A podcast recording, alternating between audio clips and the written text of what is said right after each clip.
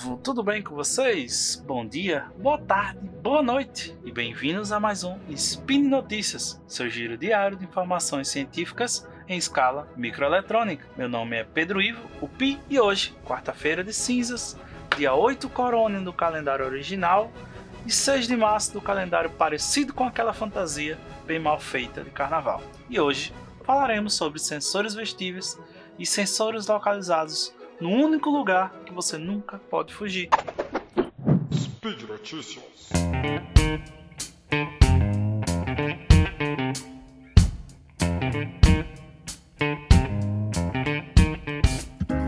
O primeiro artigo ele foi publicado na Science e ele é intitulado em tradução livre de Sistemas Eletrônicos Epidérmicos sem fio, com análise em senso para terapia intensiva neonatal. Quem já acompanhou um recém-nascido que, por um, porventura, necessitou de uma UTI neonatal, sabe o quanto é complexo tudo que envolve a criança. Além dos problemas de saúde que o deixaram lá, fios e mais fios isolam a criança do mundo, dificultando qualquer interação entre o bebê, enfermeiros, médicos e seus pais. Mas a equipe envolvida nesse projeto desenvolveu biosensores que podem aderir com segurança até mesmo na pele em desenvolvimento de bebês prematuros e que fornecem leituras de sinais vitais contínuas superiores às fornecidas por monitores padrões.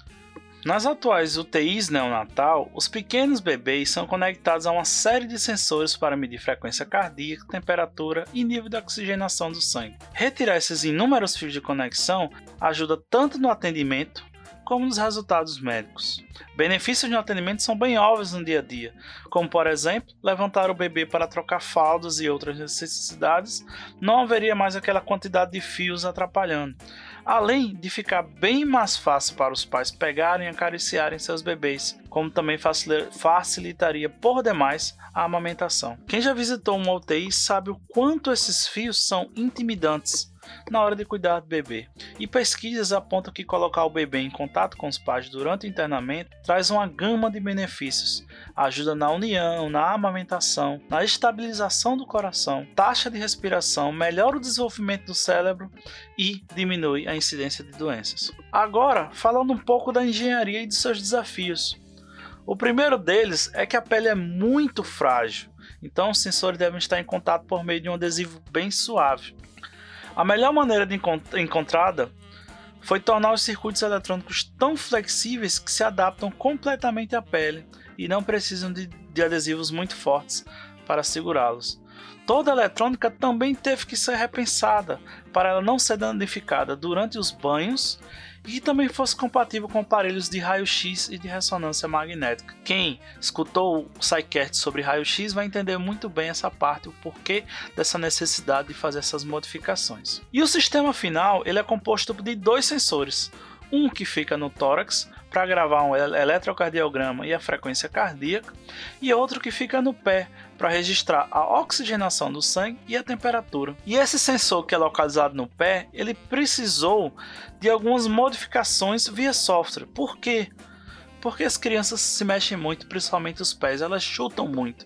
Então, essa análise teve que ser refeita para que esses movimentos fossem compensados na hora da medição. Além disso, esses dois sensores em conjunto, por meio de análise do software, elas trazem a medição da pressão arterial. O sistema ele mede quando o pulso de sangue passa pelo tórax e quando ele chega no, no pé. E a partir disso ele consegue fazer essa medição contínua da pressão arterial. Hoje, se você quiser fazer essa medição, é necessária uma sonda arterial invasiva. Além de mais um fio, ele é muito invasivo para um bebê daquele tamanho. Os sensores utilizados usam NFC, aquele mesmo que a gente encontra nos celulares, para conectar o módulo que está na cama com os sensores. Esse módulo recebe os dados e envia energia, ou seja, os sensores também não precisam de baterias conectadas a eles. Eles recebem esses dados e enviam via Bluetooth ou para um celular, para um tablet, para um computador. Esse equipamento está em fase de testes e já apresenta resultados bem satisfatórios. A ideia atual é aumentar a quantidade de testes para comprovar sua eficiência, sua funcionalidade e sua confiabilidade.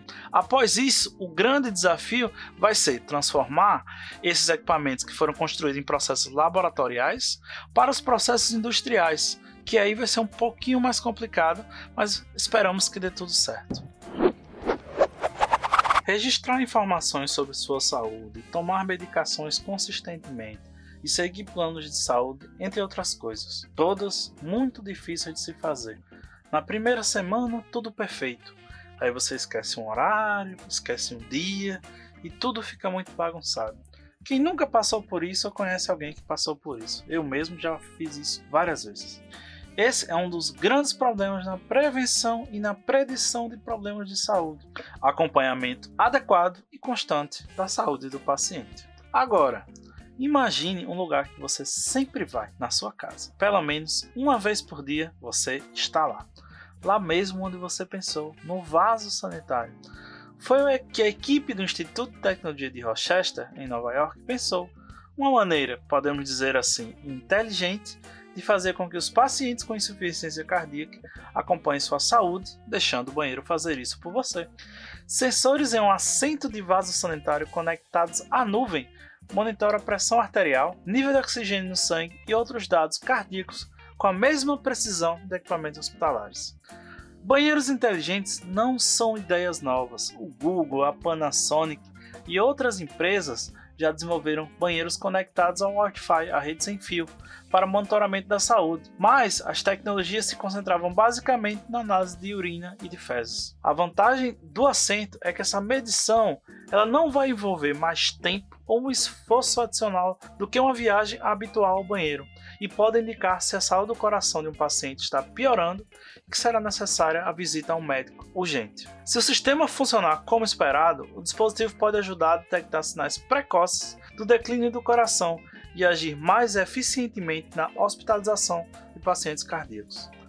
Atualmente, nos Estados Unidos, o único monitor de insuficiência cardíaca aprovado pelo FDA envolve a implantação de um pequeno sensor de pressão em uma artéria próxima ao coração e exige que o paciente se deite em uma unidade eletrônica parecida com uma cama uma vez ao dia para capturar os dados. Ou seja, você tem que mudar a sua rotina diária para fazer isso. Você vai acabar esquecendo ou não vai querer fazer aquilo aquela hora porque está muito ocupado ou coisas do tipo.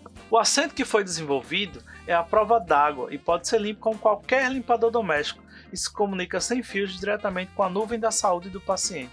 Esse assento possui três sensores: um eletrocardiograma para medição da atividade elétrica do paciente, um fotopletismograma para medição dos níveis de oxigênio e um balistocardiograma, usado para medir a força mecânica do coração bombeando sangue. Hoje em dia ele não é tão conhecido, confesso que eu nunca tinha ouvido falar, porque hoje em dia se usa muito mais os ecocardiogramas, que já é muito mais fácil, mais preciso fazer uma ultrassonografia do coração do que medir pequenas mudanças no movimento do corpo.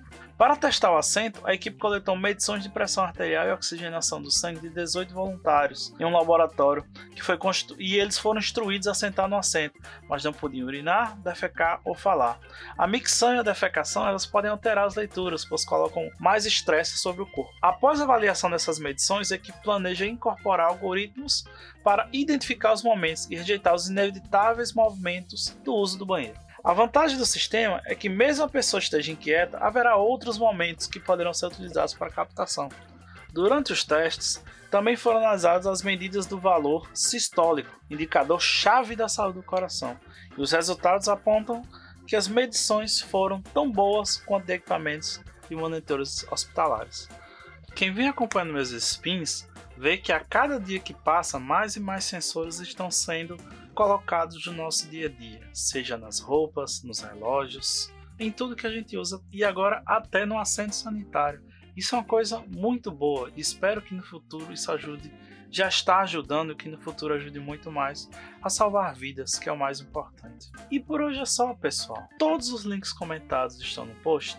Deixe lá também sua sugestão, seu comentário, elogia, crítica e xingamento esporádico Lembra ainda que esse podcast só é possível por causa do seu, do meu e o do nosso apoio no patronato do SciCast, tanto no Patreon, PicPay e Padrim. Um grande abraço, uma ótima quarta-feira de cinzas para vocês e nos vemos em breve.